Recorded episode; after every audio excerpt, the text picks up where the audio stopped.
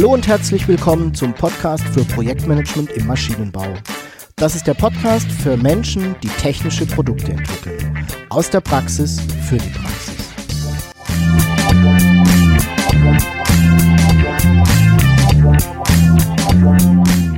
Mein Name ist Jörg Walter.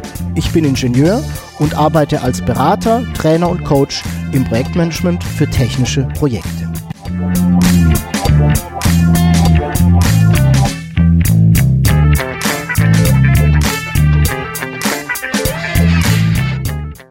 Hallo und mal wieder herzlich willkommen beim Podcast zum Projektmanagement im Maschinenbau.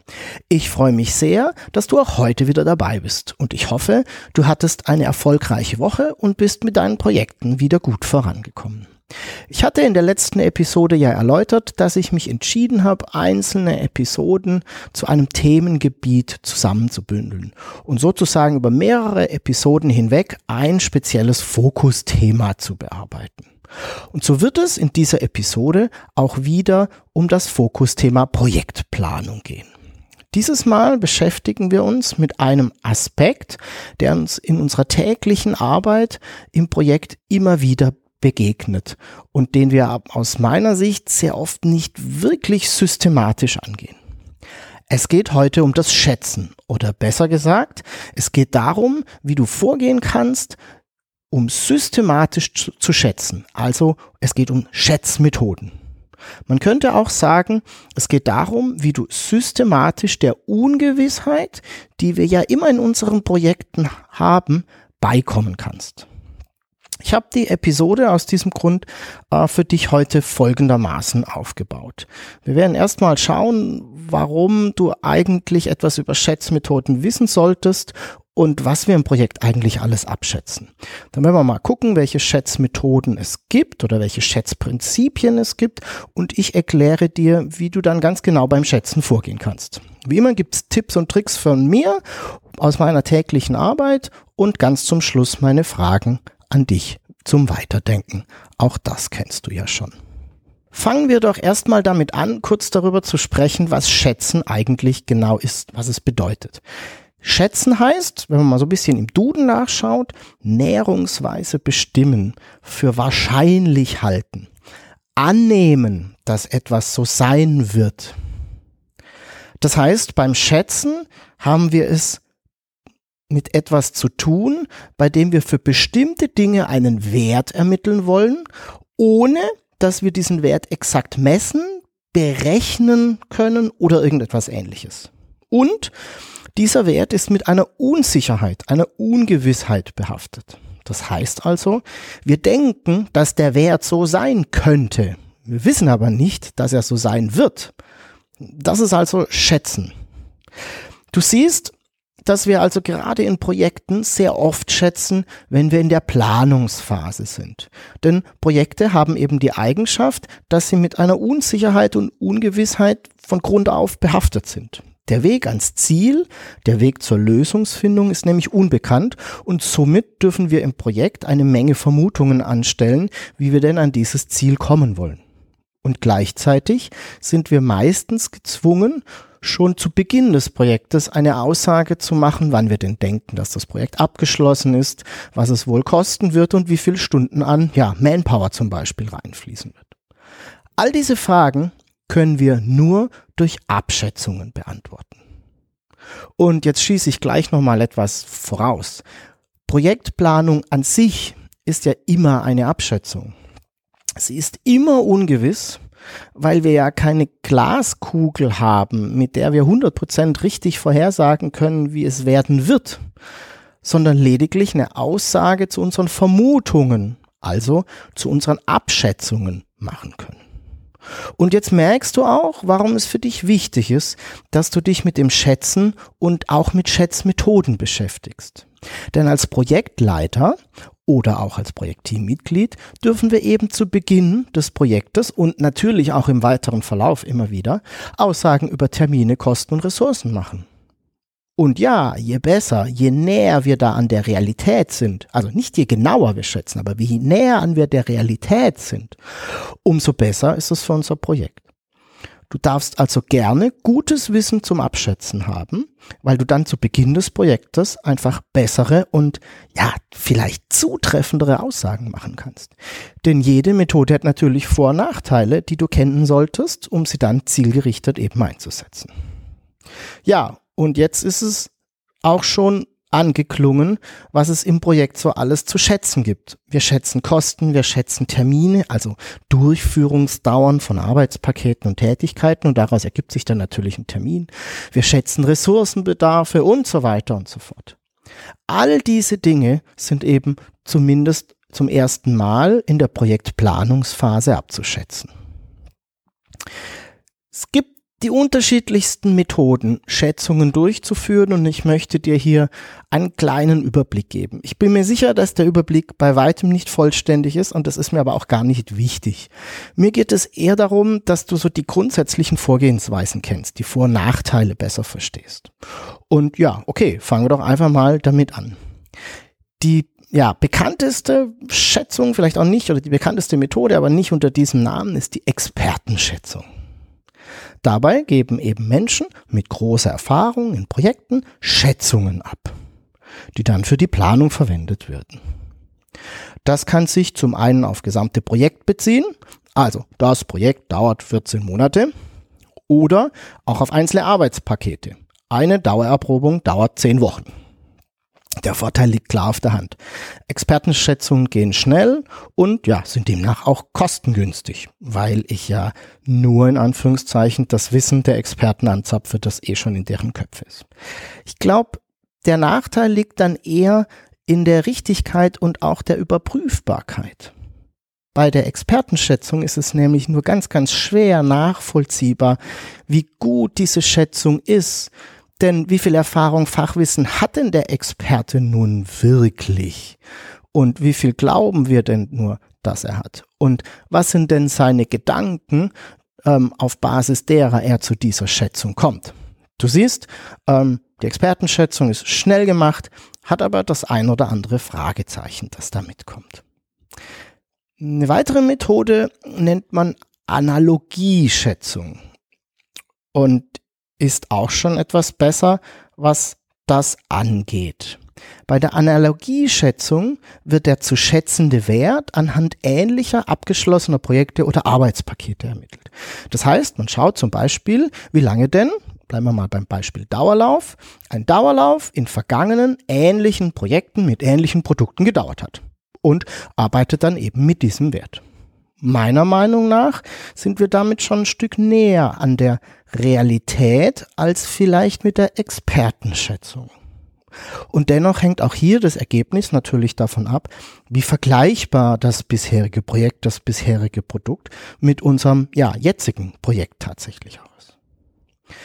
Eine weitere Methode nennt man das parametrische Modellieren. Bei der parametrischen Modellierung wird versucht, verschiedene Parameter zu finden, die Einfluss auf, ja, zum Beispiel die Projektkosten oder die Projektdauer haben. Dadurch entsteht dann ein mathematisches Modell, in dem ich nur noch meine Parameter richtig einstellen muss, so ist der Gedanke, und dann bekomme ich eine entsprechende Abschätzung geliefert. Parameter könnten zum Beispiel sein Anzahl der erwarteten Entwicklungsrekursionen, Komplexität des Projektes, hm, beteiligte Personen im Projekt. Beim Hausbau wäre so ein Parameter ein ganz einfacher Kosten pro Quadratmeter. Also ein Quadratmeter Haus kostet 1000 Euro. Könnte man sich vorstellen.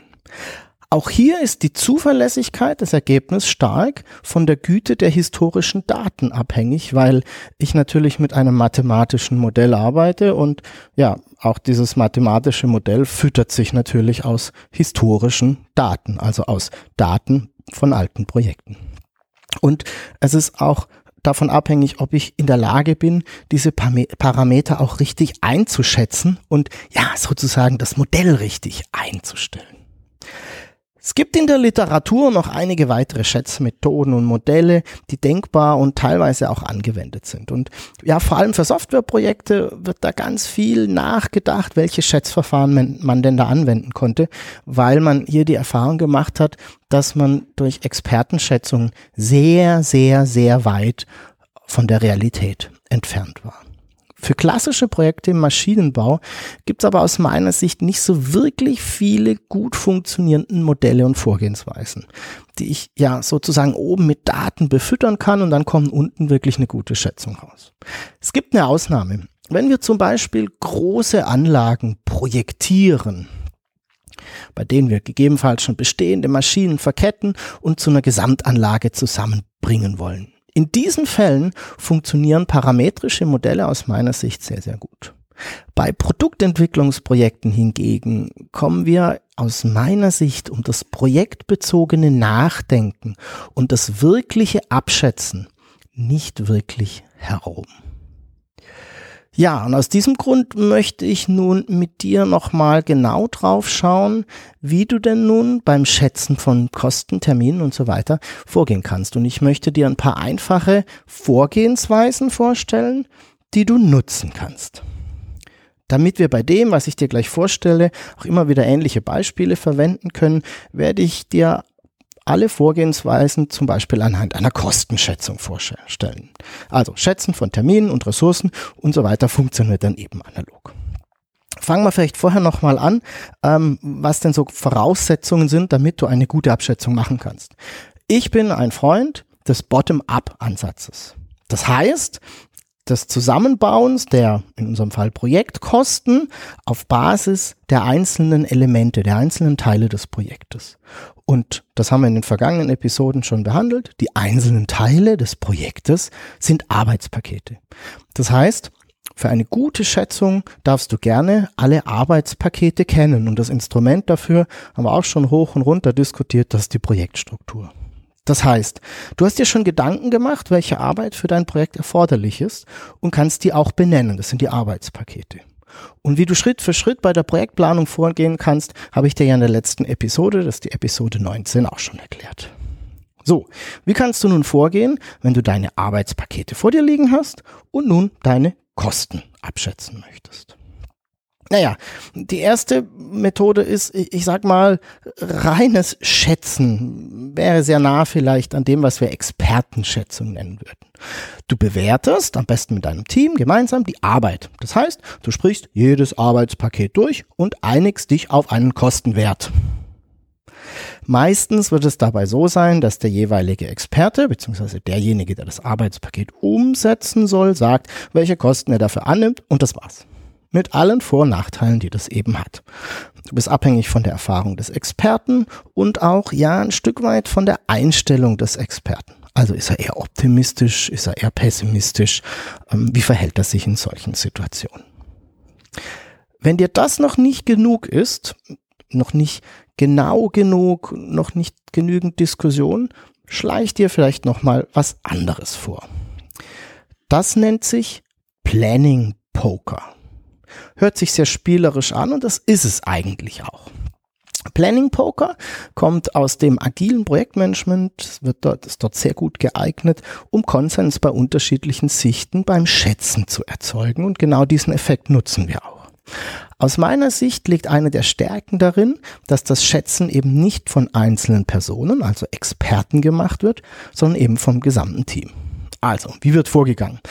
Ähm, es gibt zunächst mal im Scrum, da kommt es eigentlich her, ganz, ganz klare Regeln, wie du vorgehen musst.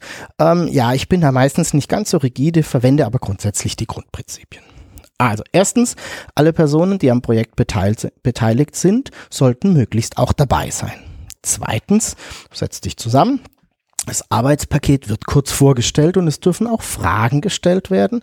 Es findet also eine kleine Diskussion statt schon zu diesem Zeitpunkt. Irgendwann wird dann gefragt, wie hoch denn zum Beispiel die Kosten für dieses Arbeitspaket wohl sind.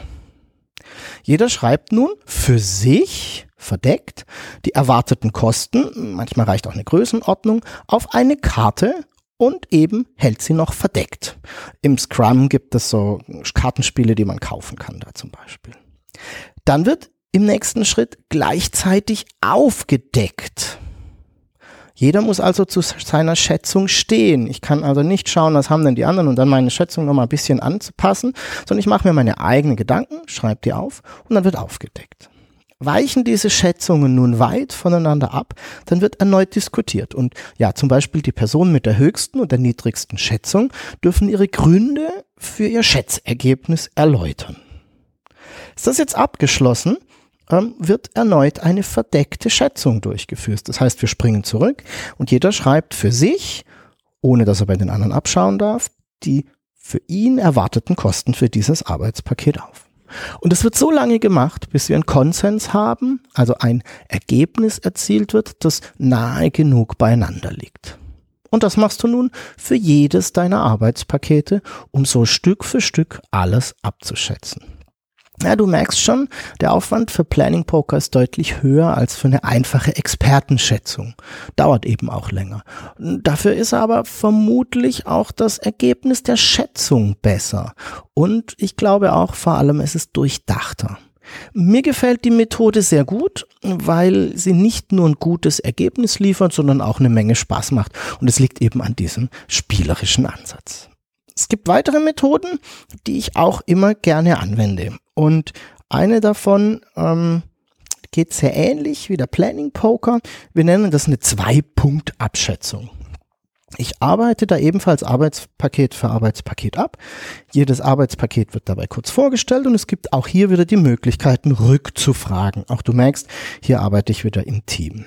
Dann diskutiere ich mit dem Team, was wohl die geringsten Kosten sind, die für dieses Arbeitspaket denkbar sind. Und anschließend diskutieren, was denn wohl die höchsten denkbaren Kosten sind. Und zwar nehmen wir jeweils auch mit, ähm, was denn die Bedingungen sind. Also was führt denn dazu, dass die geringsten Kosten sich einstellen können und was führt dazu, dass sich die größten Kosten einstellen kann. Du merkst schon, was wir hier machen. Wir machen eine Best Case und eine Worst Case Schätzung.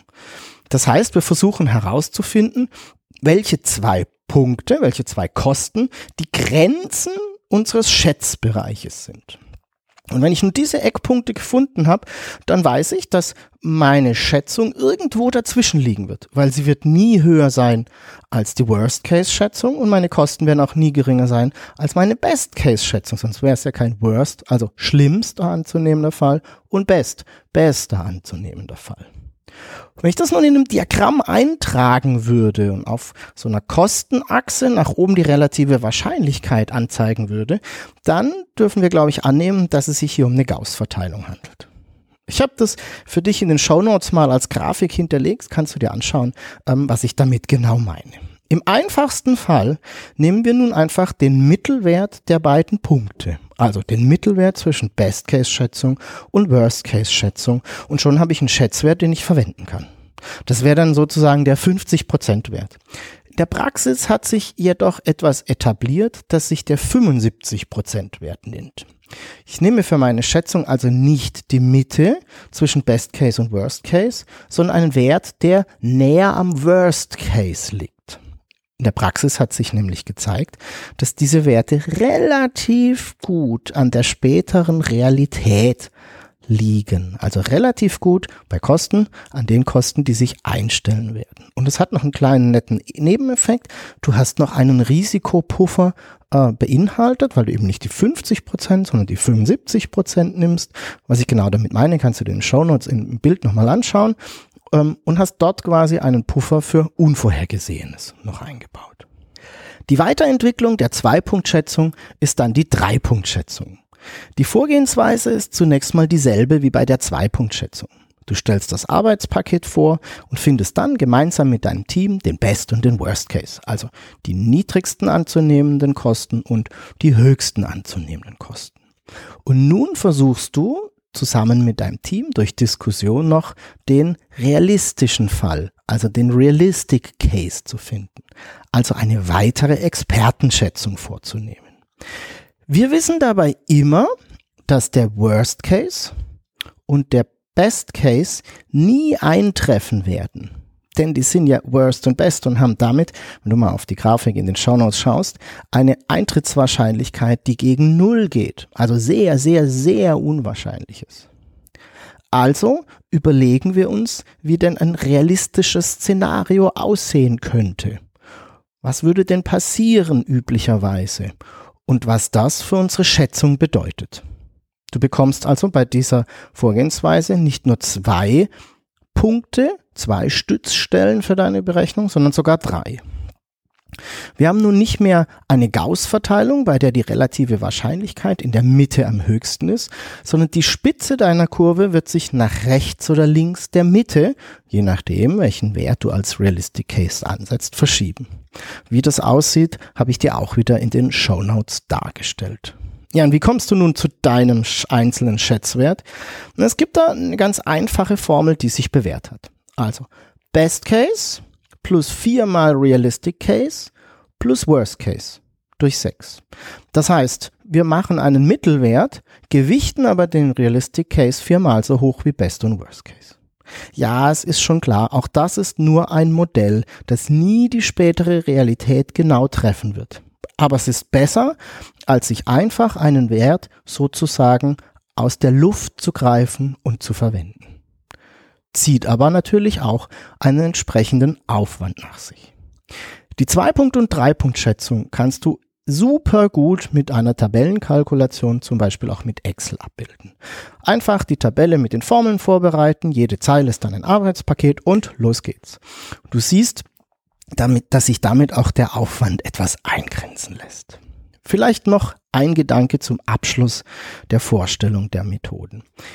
Ideal wäre es wohl, wenn wir für unsere Projekte nicht einen Wert abgeben müssten, sondern einen Korridor angeben können. Also zum Beispiel die Best- und die Worst-Case-Schätzung. Die Kosten des Projektes liegen zwischen 750.000 und einer Million Euro. Leider können wir das in vielen Fällen nicht machen, weil Zahlen für ein Angebot benötigt werden oder einfach der Gedanke im Unternehmen nicht weit verbreitet ist, dass solche Korridore überhaupt existieren. In solchen Fällen kommst du eben nicht drum rum, eine diskrete Schätzung, also einen einzelnen Wert abzugeben. Aber nichtsdestotrotz steht es dir frei, diese Korridore für dich selbst und für dein Projektteam zu ermitteln, damit du auch immer weißt, wo du denn tatsächlich stehst.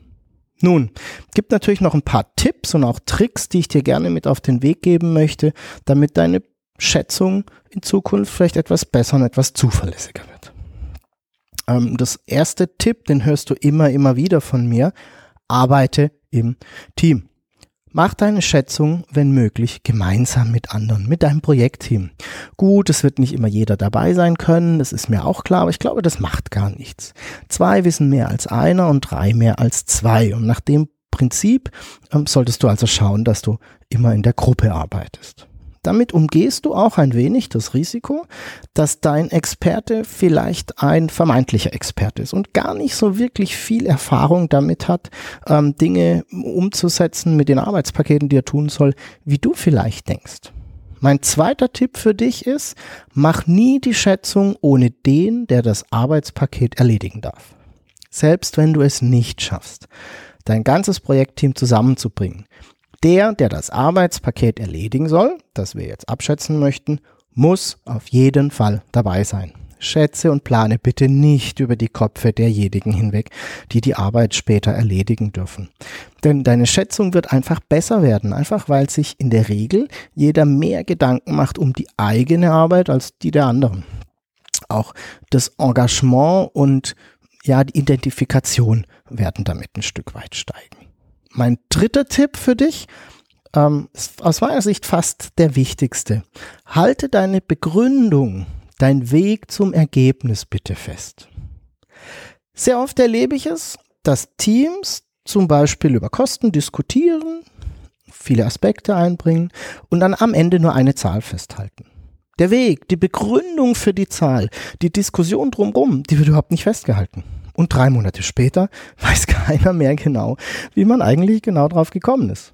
Also, halte deine Diskussion, sozusagen dein Rechenweg in Anführungszeichen fest. Das ist umso wichtiger, wenn du mit der Zwei-Punkt- oder Drei-Punkt-Schätzung arbeitest. Was waren denn das für Annahmen für den Worst Case? Was waren es für Annahmen für den Best und den Realistic Case? Was haben wir uns dabei gedacht? Wenn du das später noch nachvollziehen kannst, dann kannst du zum einen deine Schätzung immer wieder erklären, also zum Beispiel auch deinem Auftraggeber, aber auch auf Basis dieser Annahmen deine Schätzung immer wieder anpassen, weil du natürlich im Laufe des Projektes immer mehr Wissen ansammelst und deine Annahmen Stück für Stück korrigieren kannst. Also mitschreiben, mitprotokollieren nicht vergessen. Ja, das waren meine Tipps für dich. Vielleicht hast du ja noch ein paar gute Ideen und auch gute Erfahrungen, die dabei helfen, Schätzungen im Projekt zu verbessern. Und da freue ich mich drauf. Lass mich das einfach wissen. Schick mir eine Mail an jörg.walter at projektmanagement-maschinenbau.de Jörg mit OE oder schreib einfach einen Kommentar in den Shownotes dieser Episode. Du findest die Episode unter projektmanagement-maschinenbau.de slash pmb 020. Das ist die Episode 20. Wie immer habe ich auch dieses Mal wieder ein paar Fragen für dich zum Weiterdenken. Wie gehst du denn heute vor, wenn du Kostentermine und Aufwände in deinen Projekten abschätzt? Und was denkst du, wie gut klappt das? Womit bist du zufrieden und womit weniger? Und wenn du nochmal überlegst, worüber ich heute gesprochen habe, was war für dich die wichtigste Erkenntnis der heutigen Episode? Ja, und nun sind wir auch schon wieder am Schluss. Wie gehabt, alle wichtigen Infos in den Show Notes. Dort findest du auch äh, Bilder zur 2- und 3-Punkt-Schätzung, ähm, die vielleicht ein bisschen besser verdeutlichen, was ich eben versucht habe klarzumachen. Du findest die Show Notes unter projektmanagement-maschinenbau.de slash pmmb 020. Schreib mir gerne, wenn du Ideen und auch Wünsche zum Podcast hast. Schick mir eine Mail an jörg.walter.projektmanagement-maschinenbau.de und ja, vielleicht magst du mir auch die Ergebnisse deiner Überlegung zu meinen Fragen zukommen lassen. Wenn dir der Podcast gefällt, freue ich mich über deine Empfehlung bei Freunden und Kollegen und natürlich freue ich mich auch auf deine Bewertung bei iTunes. Den Link findest du ebenfalls in den Show Notes. Hier auch nochmal der Hinweis auf die Online-Bibliothek zum Projektmanagement im Maschinenbau. Unter bibliothek.projektmanagement-maschinenbau.de darfst du gerne deine E-Mail-Adresse hinterlassen. Ich sende dir dann die Zugangsdaten zur Bibliothek und dort findest du einige Vorlagen, Checklisten und Anleitungen für gutes Projektmanagement, weil manchmal hilft eine Vorlage und eine Schritt-für-Schritt-Anleitung, weil man muss sich ja nicht das Leben schwerer machen, als es eigentlich schon ist. Ich freue mich sehr über deinen Besuch dort. Ich bedanke mich fürs Zuhören, freue mich auf deine Fragen und dein Feedback. Tschüss und bis zum nächsten Mal. Dein Jörg Walter.